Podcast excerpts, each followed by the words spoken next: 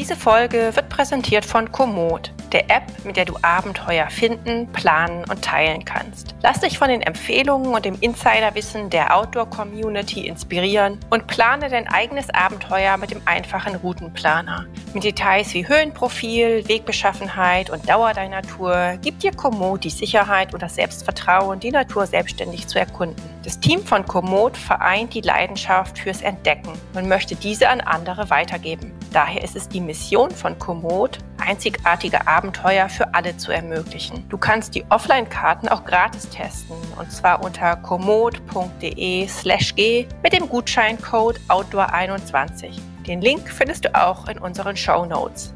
Und jetzt aber erstmal ganz viel Spaß mit dem Podcast. Hauptsache raus, der Outdoor-Podcast. Hallo zusammen und herzlich willkommen bei einer neuen Folge von Hauptsache raus, dem Podcast des Outdoor Magazins.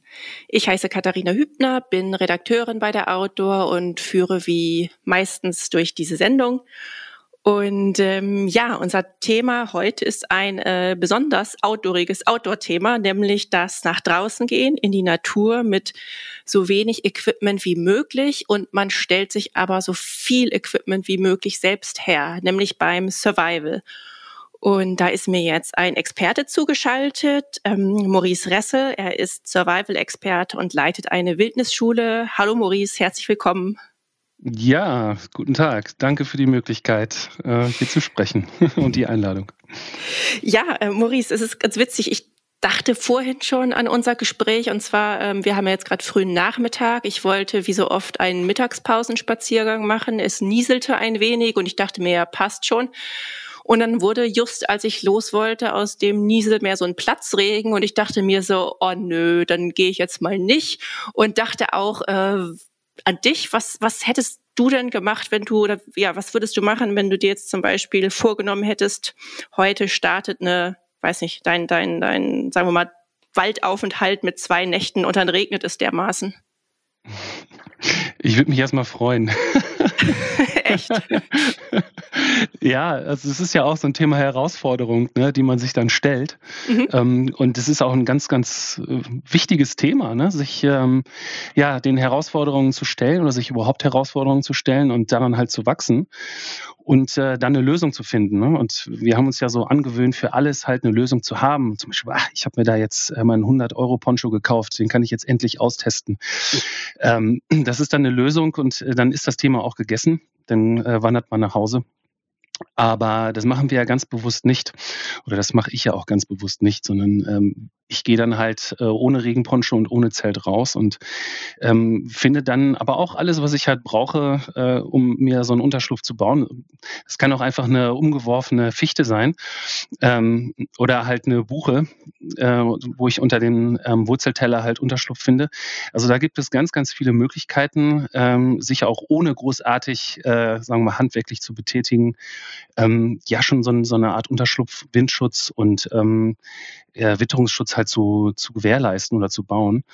Und ähm, genau, natürlich ist man dann durchnässt und braucht dann halt schnell ein Feuer. Aber ähm, wenn man dann halt geübt ist, das kriegt man dann auch relativ schnell hin.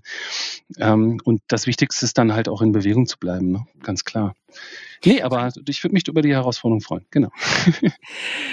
Ähm, ja, nun dürfte ich ja jetzt, also wenn ich jetzt hier bei, ähm, im, im, Wald vor meiner Haustür bin, da dürfte ich ja jetzt auch nicht einfach so ein Feuer machen. Also bewegen, klar, könnte ich mich, wenn ich durchnässt bin, aber irgendwann ist man dann ja auch kaputt. Also ja. wenn man jetzt, weiß nicht, wenn man dann ganz schnell geht oder joggt oder so, dann, dann wäre es schlau, weiß nicht, irgendwo unterwegs zu sein, wo man Feuer machen darf, wo halt Feuerstellen sind, so für Wanderer an irgendwelchen äh, Picknickplätzen oder was empfiehlst du da? Ja, also da müssen wir ja gucken, in welchem Szenario wir jetzt sind. Ne? Also machen wir mhm. das jetzt freiwillig, wollen wir das wirklich, dann äh, haben wir natürlich dafür gesorgt, dass wir die Möglichkeit haben, auch Feuertechniken ähm, zu üben. Äh, und wenn man jetzt aus der Richtung äh, an das Thema rangeht und sagt, hey, äh, Maurice, gib uns mal einen Tipp, wie, wie machen wir das dann? Äh, klar gibt es öffentliche Feuerstellen, an denen man dann üben kann. Das kann man im Internet einfach recherchieren. Ähm, aber man kann auch gucken, ähm, zum Beispiel äh, der Verbund der privaten Waldbesitzer oder so, da kann man einfach in seiner Region mal nachfragen ähm, oder mal die Forst, äh, ob es nicht eine Möglichkeit gibt, irgendwo ähm, Feuer zu machen.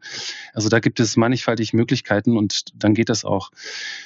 Na, da muss man auch die Landeswaldgesetze beachten, aber äh, Im Endeffekt, genau. Wenn man jetzt im Szenario bleibt, Feuer machen, dann, wie gesagt, muss man sich natürlich die Möglichkeit ähm, eröffnen.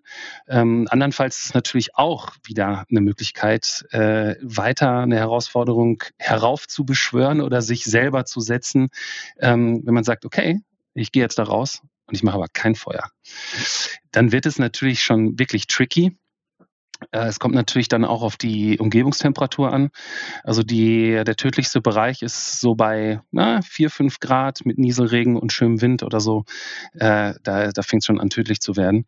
Ähm, tödlich ähm, tatsächlich. Äh, tödlich, ja, absolut. Also die Auskühlung mit Wind und Nässe, das ist eine Verdunstungs... Ähm, Kälte, die äh, so enorm ist, ähm, da vertut man sich absolut, ja. Du, du sprachst gerade schon von Herausforderungen und da damit jetzt mal ähm, ja so, sozusagen zu den Basics. Was verstehst ja. du denn eigentlich unter Survival genau? Oh, das ist eine, eine gute Frage. ähm, also Survival ist letzten Endes ähm, die Anpassungsfähigkeit eines Lebewesens an seine Umwelt ähm, würde ich jetzt mal so in so einem One-Liner sagen. Und ähm, dieser Begriff Survival, der taucht auch bei dem ähm, bei der Evolutionstheorie von Darwin auf. Das kennt jeder, Survival of the Fittest. Mhm. Und ähm, das besagt eigentlich, dass das Überleben eines ähm, Lebewesens ähm, durch seine Anpassungsfähigkeit. Und letzten Endes ist das wenn wir jetzt bei uns Menschen bleiben wollen oder anfangen wollen, unsere Menschheitsgeschichte. Und äh, fängt eigentlich ähm, bei der ja bei dem aufrechtgehenden Menschenaffen an, äh, der Homo habilis, also der äh, geschickte Mensch, und der dann irgendwann anfing, Steinwerkzeuge zu benutzen und zwar schlauer als andere Tiere. Also es gibt Tiere, die benutzen auch Werkzeuge, aber sie können ihre Form und ihren Verwendungszweck konnten sie nicht so speziell ähm, manipulieren. Und ähm, ja, so rollt sich das halt diese ganze Geschichte auf ne, von, von den Jägersammlern, ähm, die in ihrer Kultur äh, vieles an, an ja, Normen und Werten und äh, Verhaltensweisen hatten, die wir eigentlich heute so in unserer überzivilisierten Welt halt vermissen. Und ähm, das stammt eigentlich von einer Notwendigkeit ab, äh, mit der Natur zu leben. Also es ist eine, eine Zwangsläufigkeit, wenn ich jetzt dort draußen bin und einfach darauf angewiesen bin, auf meine Fähigkeiten, auf meine körperliche äh, auf meine körperliche Verfassung, auf meine physische Verfassung, auf meine geistige Verfassung zählen zu können, ähm, gibt es so eine Art Demut. Und äh, diese Demut, die äh, verschwindet meiner Meinung nach, wenn wir für alles eine technologische Lösung finden ähm, und uns darauf ausruhen können.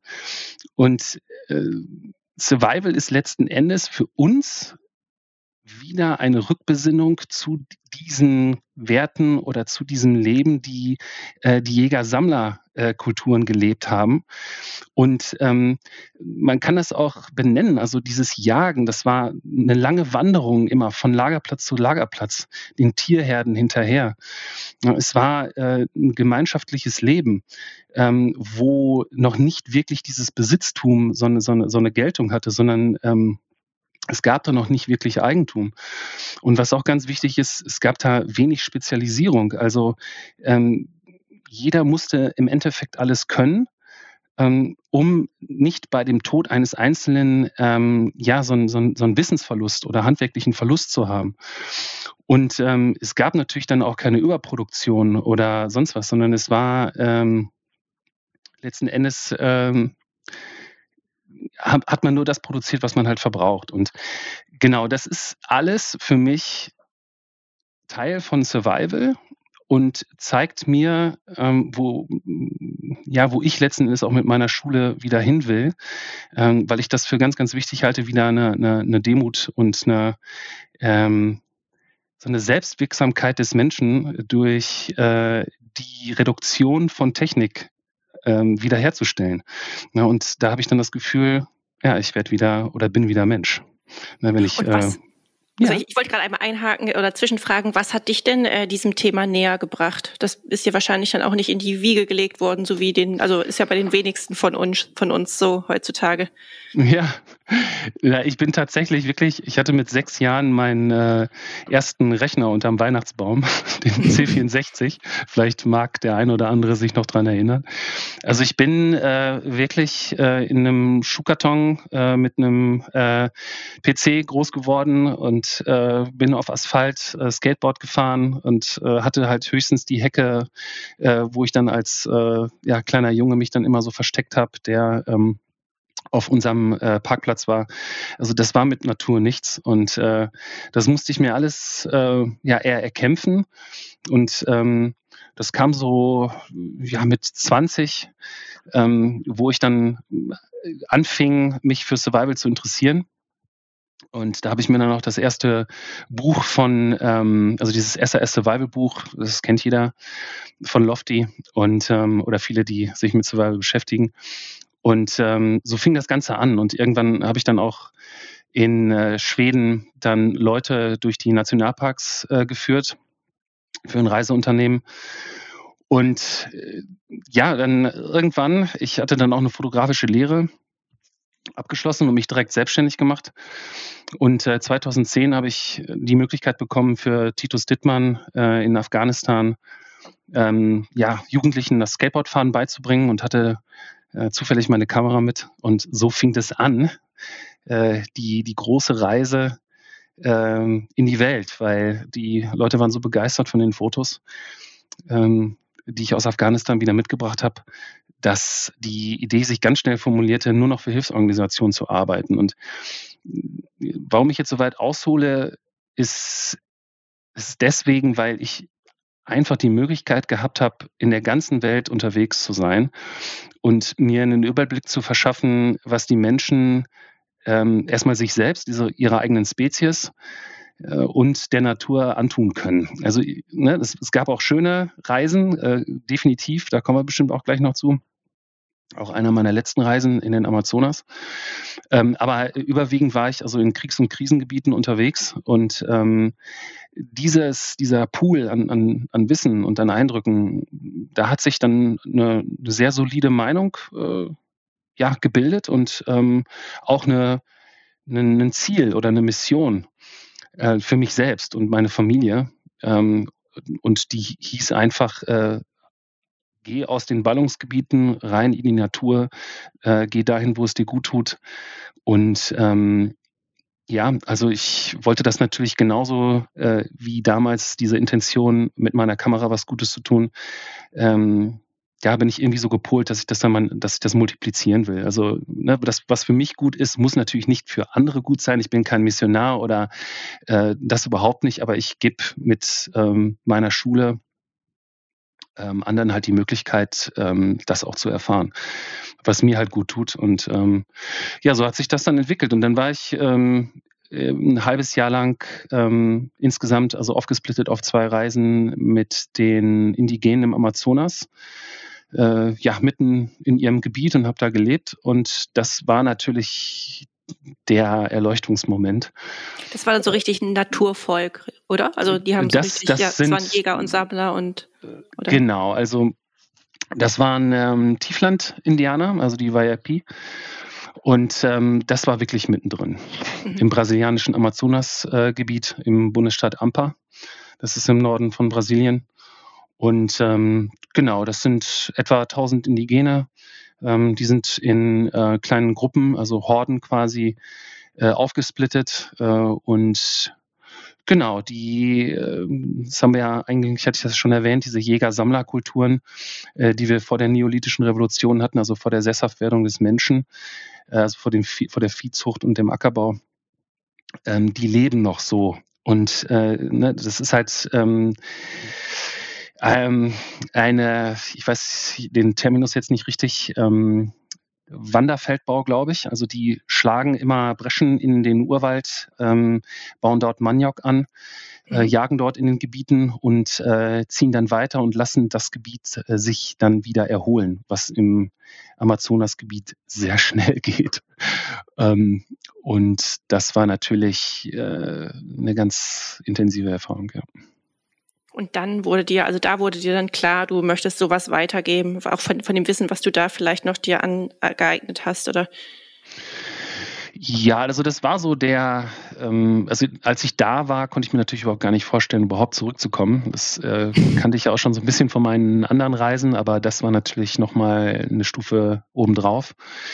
Und ähm, ja, dieses Gefühl, nicht mehr aus dieser Natur herauszuwollen, das war eher so das, äh, was mich da äh, zu bewegt hat, dann wirklich äh, da nochmal rein zu investieren, zu sagen, wenn ich jetzt zurück bin, nee, dann, äh, dann bleibe ich in der Natur.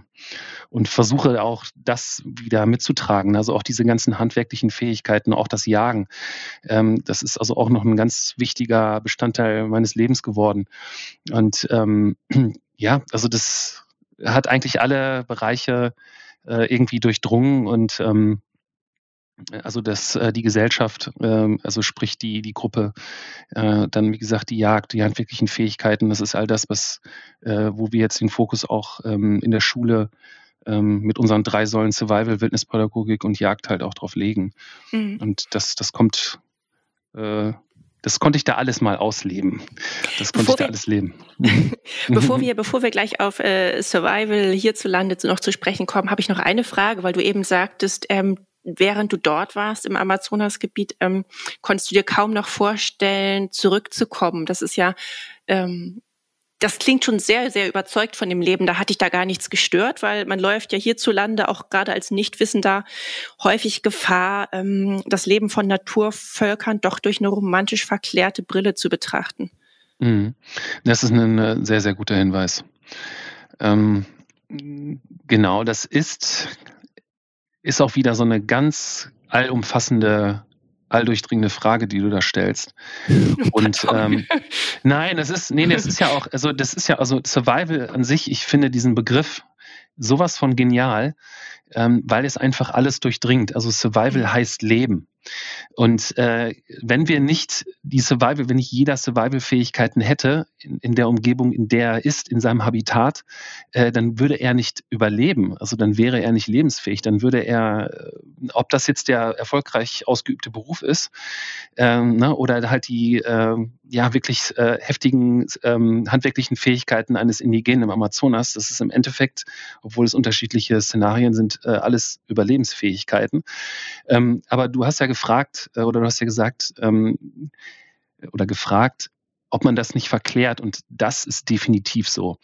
Man mhm. muss sich das einfach so vor Augen führen, dass äh, all die Technik, die wir haben, ähm, auf einem ganz bestimmten oder ganz bestimmten Gedanken basiert.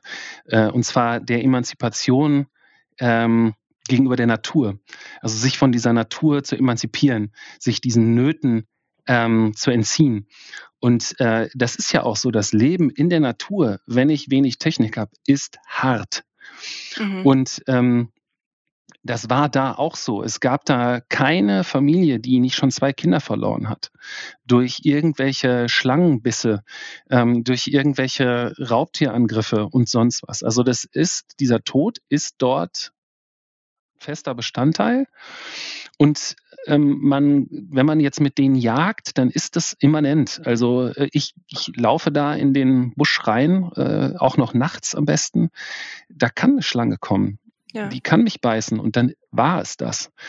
Und das ist immanent. Also immanent heißt, es ist allgegenwärtig. Und ähm, genau, all diese technischen Lösungen, die wir jetzt hier haben, äh, die sind äh, berechtigt. Ähm, nur aus meiner Perspektive übertreiben wir es und ähm, für jede Technik, technische Lösung, die ich für ein Problem finde, gebe ich ein Stück weit meiner eigenen Überlebensfähigkeit ab, weil ich mich da nicht mehr drum kümmern muss. Ich muss mich nicht mehr drum kümmern, Feuer zu machen. Ich mache den Herd an. Ich muss mich nicht drum kümmern, zu sehen, wo Wasser ist. Ich muss den Wasser, ich kann den Wasserhahn anmachen. Ich muss nicht mehr ähm, schnell rennen können. Ich muss nicht mehr lange rennen können. Ich steige ins Auto. Mhm. Und das ist alles, ähm, es hat alles eine, eine, eine Kehrseite. Ähm, und die die gehen dort, das sind, äh, wenn man den Zwölfjährigen in die Augen blickt, die man erschrickt, weil die so im Leben stehen und so genau wissen, wer sie sind und was sie äh, in der Gruppe zu tun haben. Ähm, das kennen wir hier gar nicht. Ne? Und äh, das ist halt dieses zweischneidige Schwert. Also äh, ja, die, in der Natur sich äh, zu bewegen und sich der auszusetzen, ist hart. Ähm, und wenn ich dann aber im Gegenzug dann diesen überzivilisierten Menschen nehme, der hat ganz schön viel abgegeben und äh, würde es wirklich schwer haben, äh, dann mal mit so einem Indigenen zu tauschen. Ne? Also, aber ganz klar, also ähm, das war ultra hart. Ähm, auch die Temperatur, ähm, das war ich überhaupt nicht gewohnt. Und äh, wenn ich jetzt sage, äh, ich würde da jetzt komplett leben wollen, dann äh, würde ich vielleicht sogar lügen. Also, ähm, weil es ist wirklich sehr, sehr anstrengend. Man, vielleicht gewöhnt man sich da irgendwann dran. Ich habe da ja auch noch gearbeitet. Ich war ja auch noch als ähm, äh, Kameramann da unterwegs. Äh, das ist schon, schon heftig. Aber äh, einfach von der Einstellung her, von, von den Momenten her, ähm, die ja so konträr zu meinem Leben waren, hier in, in Europa oder in Deutschland, ähm, war das einfach so eine besondere äh, Situation, dass ähm, oder ein Ereignis, dass ich mich ja wirklich gefragt habe, äh, was habe ich denn mein ganzes Leben lang gemacht? Wieso konnte ich mich denn äh, nie so ähm, auslasten? Ne? Und das ist mhm. ja auch diese, sind ja auch diese ganzen Probleme, die wir hier in der Gesellschaft haben.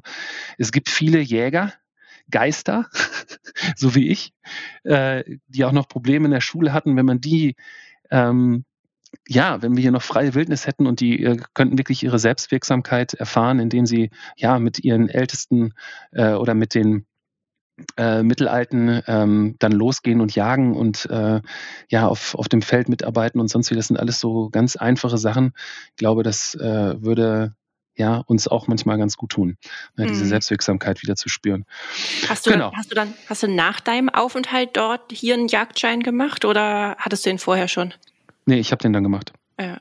Ist wahrscheinlich auch ein ganz anderes Jagen als da. Aber gut, das will ich jetzt gerade auch erstmal gar nicht vertiefen. Erstmal wollte ich ja ähm, jetzt auf deine Wildnisschule zu sprechen kommen. Was ja. lernt man denn da, wenn man jetzt, sagen wir mal, so ein unbeschriebenes Blatt ist? Also jemand, der gerne wandern geht oder auch mal zeltet, aber sich denkt, ja, okay, ich möchte jetzt mal wissen, wie es ist, mit weniger klarzukommen. Ja, also der Anspruch meiner Schule ist, dass ähm, man dort alle Fertigkeiten lernen kann, die man braucht, um in der Natur zu leben.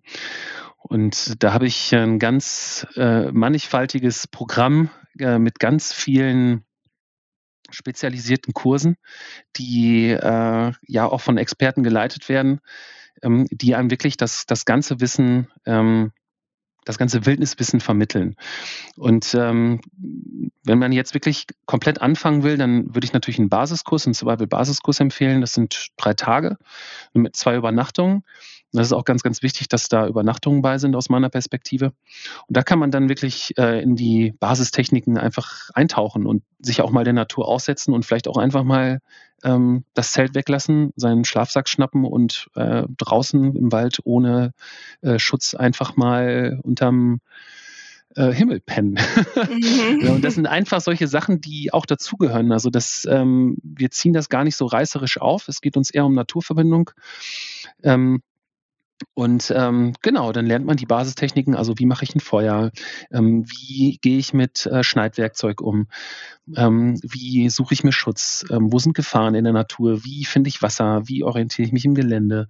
Ähm, also all diese ähm, Fähigkeiten, die es ja früher gar nicht wert waren, sie überhaupt zu benennen, weil sie Teil des Lebens waren.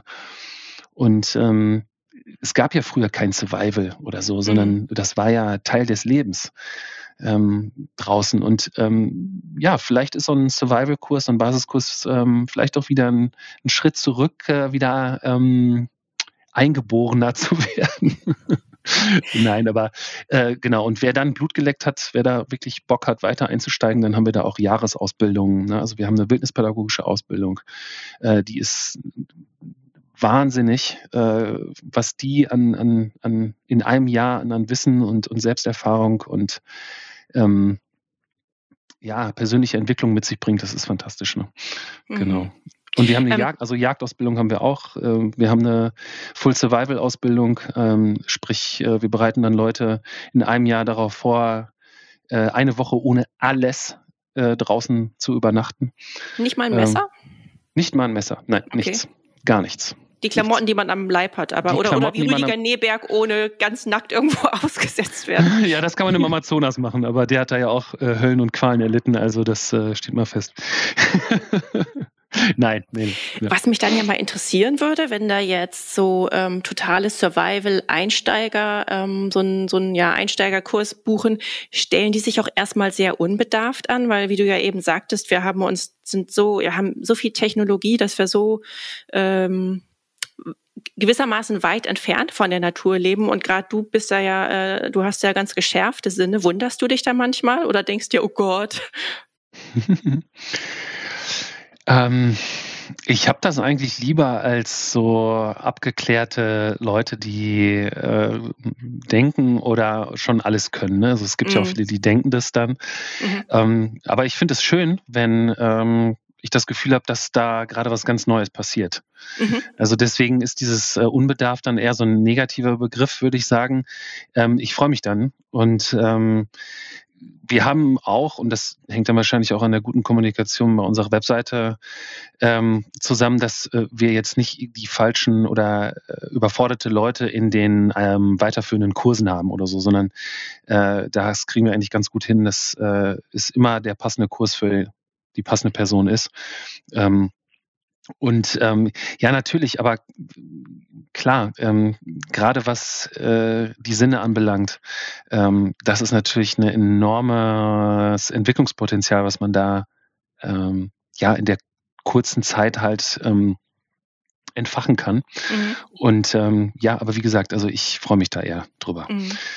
Ähm, Klar, das ist natürlich sehr positiv. Also da ist, da ist so viel Luft nach oben, dass man wahrscheinlich auch schnell, äh, schnell ja, Fortschritte machen kann, wie du sagst. Ähm, was, ist, was ist so ein Beispiel? Was, ähm, wofür schärfen sich die Sinne schnell? Zum Beispiel irgendwelche Vogelgeräusche oder Tierfährten oder Material, das man benutzen kann? Das ist auch ein ganz, ganz tolles Thema. Ähm, das ist auch wieder einer der ganz, ganz großen Ereignisse, Sachen, die ähm, auf ein warten, wenn man sich mit diesem Thema beschäftigt, weil es eröffnet sich eine komplett neue Welt. Und das hat nicht nur mit den Sinnen zu tun, sondern einfach auch mit dem Fokus auf das, was ich fokussiere, was ich auf einmal wahrnehme. Auf einmal ist der Stein, an dem ich die ganze Zeit vorbeigegangen bin, der wird auf einmal zum Messer. Auf einmal ist der, der Pilz, ist der jetzt auf einmal da? Nein, der war die ganze Zeit da. Aber jetzt weißt du, dass es ein Pilz ist. Jetzt hast du deine Sinne dafür geschärft. Jetzt weißt du, dass du ihn essen kannst. Jetzt siehst du ihn auf einmal. Und das ist das, wenn ich mich mit der Natur beschäftige, mit dieser ganzen Welt dort draußen, die so unendlich groß ist und so biovers, so viel ist da draußen, jedes Tier, jedes Lebewesen, jedes Insekt, jede Pflanze, äh, die kennengelernt werden will und da eröffnet sich halt eine komplett neue Welt und das fängt erstmal mit ähm, einem Gedanken an. Mit einem Gedanken, dass man sich darauf festlegt, ja, ich möchte die Welt dort draußen entdecken. Und ähm, das, damit fängt es dann an. Und dann hört man auch die Vögel. Die, dann, hört, dann hört man auch die Unterschiede. Und ähm, so fängt es an. Und ähm, unsere Sinne sind gar nicht so verkümmert, sondern es geht nur darum, den Fokus wieder drauf zu legen. Ähm, und auch ganz, ganz wichtig, auch unseren Hauptsinn, den Sehsinn auch mal auszuschalten. Ne? Und das machen wir ähm, eigentlich, äh, außer in einem Eintageskurs, äh, machen wir das eigentlich in jedem Kurs, dass wir ähm, mal den Sehsinn ausschalten und mit bestimmten Sinnesübungen ähm, dann die Leute dazu äh, bringen, auch ihre anderen Sinne wirklich mal wieder einzuschalten. Und die Meisterschaft darin liegt natürlich, äh, die Sinne auch so wach zu haben, wenn man dann die Augen wieder auf hat. Und ähm, dann, ähm, ja, dann läuft man ganz anders durch die Welt. Und man muss natürlich, natürlich dazu sagen, dass das früher gar nicht anders möglich war. Also nur weil wir den Bären ausgeschaltet haben, nur weil wir alle Gefahren ausgeschaltet haben dort draußen, können wir uns so unbeschwert dort bewegen. Und ähm, das ist auch nochmal so eine, eine ganz tolle Sinnesübung, mal durch den Wald zu gehen und sich vorzustellen, es gibt den Bären hier noch. Jetzt muss ich aufpassen. Und dann merkt man, wie kristallklar alles wird. Also auch diese, äh, mal wieder dieses Gefühl zu haben, nicht am Anfang der Nahrungskette zu stehen, was ich definitiv auch im Amazonas gemacht habe. Also es war einer der schönsten Erfahrungen, mal zu, zu, zu wissen, ich bin hier nicht der Boss. und dann wird alles kristallklar. Und ähm, wir haben immer so das, äh, ähm, die Idee oder den Gedanken, dass ähm, äh, Sinnesschärfe ganz viel mit, mit, ja, mit scharfen Augen, mit einem guten Gehör zu tun hat. Nein, das, das passiert ganz, ganz viel im Kopf und mit dem äh, Fokus, den wir den Dingen geben oder auf die wir uns fokussieren. Genau. Ist das eigentlich auch schon was für Kinder? Weil das klingt ja auch, also das, das, da kann man sich bestimmt auch spielerisch rantasten, oder? Dieses Sinne schärfen, Natur erleben. Total. Total. Also wir haben bildnispädagogische Angebote für Familien. Und ähm, das ist eine ganz fantastische Angelegenheit. Ne? Und natürlich, klar, also wir versuchen da jede Altersstufe äh, abzuholen. Und ähm, ja, also das, das ist wunderbar, mit den Kindern äh, solche Sinnesübungen zu machen. Und die gehen da auch ganz unbedarft und äh, vollkommen spielerisch ran.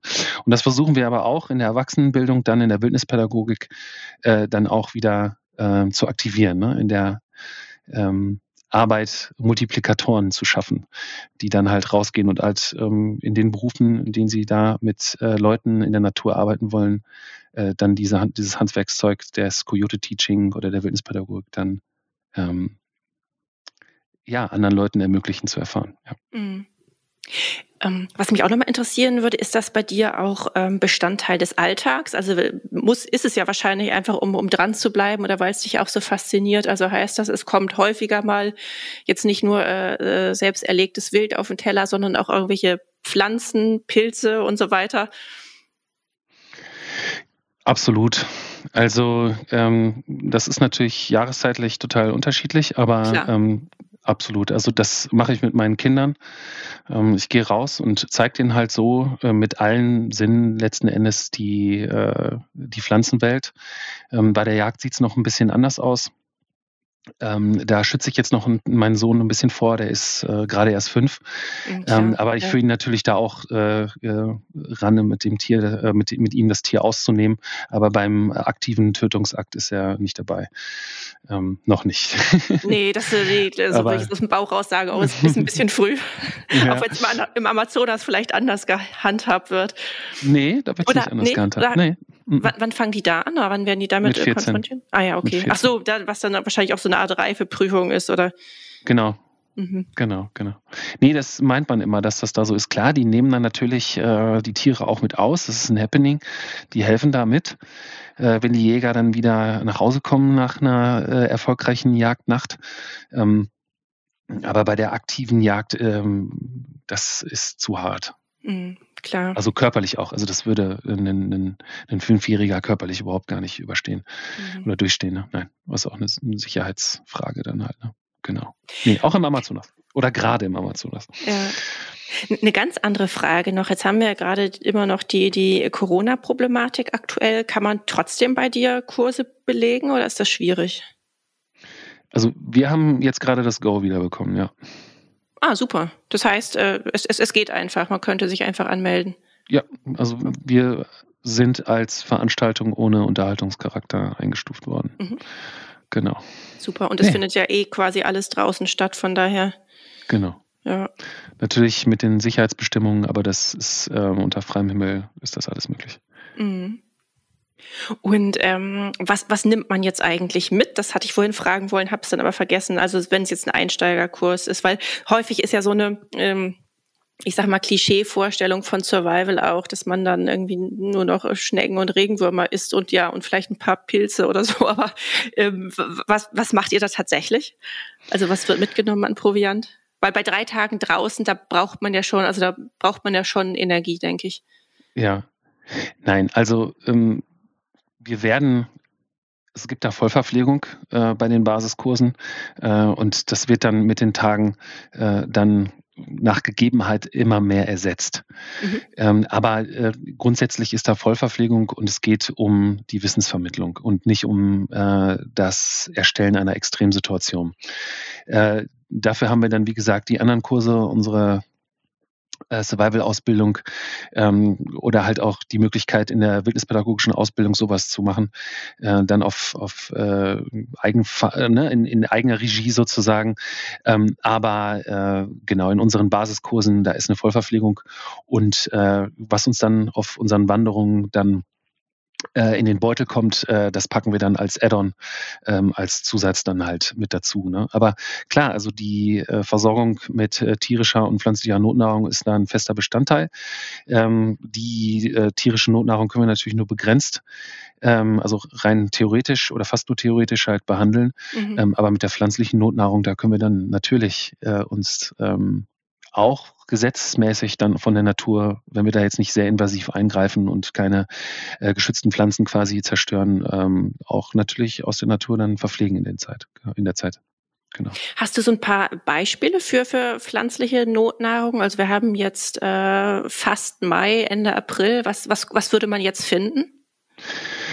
Oh, ich würde würd jetzt ganz viel Löwenzahn essen. Mhm. genau, also die äh, Pflanzen, die haben ähm, natürlich ihre Kraft oder viele haben ihre Kraft in die Wurzeln gelegt. Ähm, da können wir jetzt äh, schauen. Das ist natürlich ein bisschen tricky äh, zu finden. Da muss man dann wissen, wo man ähm, die Sachen findet. Aber ähm, genau, also wir haben auch die Frühblüher, wir haben äh, den Klee draußen. Ähm, ich habe hier einen Röhricht zum Beispiel, also ähm, Rhizome von ähm, dem Schilf zum Beispiel. Äh, also da gibt's ganz, ganz viele Möglichkeiten. Ne? Und ähm, im Winter hätten wir jetzt oder jetzt auch noch die, äh, die Samen von ähm, den Fichten oder den Kiefern. Ähm, das ist also alles möglich. Ähm, auch äh, jetzt, wo der Frühling noch so ein bisschen auf sich warten lässt. Mhm. Und, und ist das auch lecker? Das ist lecker. Ja, klar. Okay. Ja. ja, wir sind ja ein bisschen versaut mit unserer Ernährung, ne? Also äh, da das sich wieder so umzugewöhnen, das ist auch ein Riesenthema, ne? Also diese Paleo-Ernährung, also diese Ernährung aus der Jäger-Sammler-Zeit, äh, die als sehr kohlehydratarm war. Äh, also sie war eigentlich genau das Gegenteil. Ähm, das kann man auch so sagen. Also äh, jetzt da, wo ich am Amazonas war, also je näher man an den Amazonas kommt, desto mehr Kohlenhydrate nehmen die Leute zu sich. Und je weiter man in den Norden kommt, also jetzt komplementär das Extreme zu zum Beispiel den äh, Wayapi äh, im brasilianischen Urwald sind dann halt die Eskimos. Mhm. äh, die haben halt zu 90 Prozent, ich müsste lügen, ähm, aber halt wirklich einen, einen, einen exponentiell höheren Anteil an, an Fett und tierischen ähm, äh, tierischer Not oder Nahrung quasi. Mhm. Und ähm, das ist, äh, wenn ich jetzt in einer Notsituation bin oder mich halt äh, aus der Natur ernähre, dann ist das ähnlich. Also da ist es dann relativ schwierig, an Kohlenhydrate heranzukommen. Und wenn ich dann jetzt die Jagd noch mit reinnehme, dann ähm, habe ich natürlich die Möglichkeit, auch viel Fleisch zu essen. Und äh, da muss man sich dran gewöhnen. Es gibt kein Salz. Aber das schmeckt dann alles lecker, wenn man, äh, ja, wenn man weiß, was man, was man mixen muss und äh, wie man gut am Lagerfeuer kocht. Das ist auch ein riesen äh, Themenfeld. Also Nahrungszubereitung ähm, am Feuer und äh, es ist der das ist genial. Und das machen wir auch. Also in unseren Kursen da, äh, also auch in unseren Basiskursen, zwei, drei Tage, drei Tageskurse, ähm, dieses äh, Kochen am Lagerfeuer mit, äh, also kein Topf, gar nichts, sondern äh, da muss man, muss dann jeder zusehen, dass er dann mit der Glut spielt und mit der Hitze und versucht seine Sachen zu garen, die er dann im Wald gefunden hat und so. Das ist schon, schönes, mhm, das, schönes das Thema. Das klingt spannend, ja, ja. Und dann, dann weiß man es auch zu schätzen, so erst recht, ne, wenn es dann was geworden ist und man vielleicht auch nur einen begrenzten, eine begrenzte Menge an Rohstoffen hat und man, man möchte ja satt werden. Also theoretisch zumindest. Man weiß natürlich, dass man jetzt nicht wirklich in einer ähm, Extremsituation ist, aber man spielt es ja so ein bisschen, denke ich. Ja, so satt werden ist ja so oder so auch so ein Thema, was äh, in der Natur ähm, ja, ist auf jeden Fall, ähm, kann man sich da satt essen, aber ähm, so eine Völlerei, wie äh, man sich hier äh, antut, ähm, das, das ist natürlich äh, eher selten gegeben und würde natürlich auch die Leistungsfähigkeit in der Natur total verringern. Ne? Also da ist man dann eher weniger über den Tag verteilt, dann halt äh, oder die gleiche Menge, äh, aber dann eher über den Tag verteilt. Ne? Ähm, und ja, genau. Also nicht wie so ein Raubtier, das sich einmal genau. vollschlägt und dann irgendwie zwei Tage ruht. Also wie ein, wie ein Löwe oder so. Ja, ja, genau. Ja, der muss, der muss das dann ja noch aufspalten, das Ganze, ohne das, ohne diese Gartechniken zu haben, die wir, mhm. die wir ja, äh, die uns das ja auch überhaupt erst ermöglichen, äh, äh, oder auch uns in der Vergangenheit erst ermöglicht haben, so ein großes Gehirn zu entwickeln, ne, dass wir halt wirklich die Möglichkeit hatten, mit Feuer die Sachen zu garen. So ein Löwe, der muss das alles äh, äh, mit seinem Verdauungssystem leisten und, und liegt da erstmal voll in der Ecke rum und muss das halt. und äh, wir, wir, uns, bei uns war das ähnlich, äh, bis wir dann das äh, vor zwei Millionen Jahren das Feuer oder die das Feuer gebändigt haben. Oder 1,7 Millionen Jahren war es, glaube ich. Da, da musst du mich nicht fragen, das äh, weiß ich ja, 1,7 Millionen, ja, ich, okay. ungefähr. Also, ja, ja. ja, das sind wir dann jetzt im Vorteil gegenüber dem Löwen. Ähm, was mich noch, bevor wir gleich zum Schluss kommen, noch interessieren würde, wenn du jetzt, ähm, wenn du ein paar Tage äh, in der Wildnis warst und zurückkommst, worauf freust du dich dann am meisten? Auf ein Bett, auf ein Bier und auf eine Dusche. Okay, sehr schön. nee, nee, und, und nicht Fall. in der Reihenfolge wahrscheinlich, oder? Erst die Dusche, dann das Bier, dann das Bett. Ja, genau. nee, das ist, das ist absolut so. Also ich bin jetzt, äh, man muss da, muss da nicht in Klischees denken, ich dusche jetzt auch nicht immer eiskalt. Ne? Also das ist, äh, ich bin auch äh, also ein Weichei. Ne? Aber das, was mich halt vielleicht von anderen unterscheidet, ist, dass ich das übergehe äh, und mhm. mutig bin und die Sachen einfach mache, ne? ähm, um, um, um der Erfahrung willen. Und danach ist man ähm, ein Stück reicher. Und das ist halt auch Survival. Äh, die Situation so zu nehmen, ja, ich habe Angst, ja, ich, äh, mir ist kalt, aber ich halte das aus, nehme das an und versuche da eine Lösung zu finden. Und ähm, jetzt mal wieder diesen Bogen zu schlagen in die äh, ins eigene Leben, in, in die ähm, in den Alltag, ist das ja auch etwas, was was man mitnehmen kann. Ne? Also diese Herausforderung, die man in der Natur meistert, auch wenn man äh, nach einem Wochenende dann wieder aus dem Wald äh, ins Callcenter geht, äh, man fühlt sich anders, man ist selbstbewusster, man hat etwas getan, was man selber geleistet hat quasi. Also es ist nicht so abstrakt wie die Sachen, die uns hier umgeben. Und äh, das ist äh, eine, eine Charakterschule und eine Selbsterfahrung, die einem meiner Meinung nach ähm, Survival wirklich auf eine ganz intensive und extraordinäre Art halt bietet. Ähm, und jeder, der sich mal wirklich mit, mit Outdoor beschäftigt und draußen sein beschäftigt, der und ganz, ganz viele teure Sachen hat äh, und immer auf den Wegen geht, der sollte einfach mal überlegen, die ganzen Sachen zu Hause bleiben zu lassen und mal von den Wegen abzugehen und sich mal in die Büsche zu schlagen und äh, dort ähm, sich mal der Natur auszusetzen. Ja, das ist doch ein schönes Schlusswort. Maurice, es war sehr interessant. Ähm, vielen herzlichen Dank. Ja, gerne.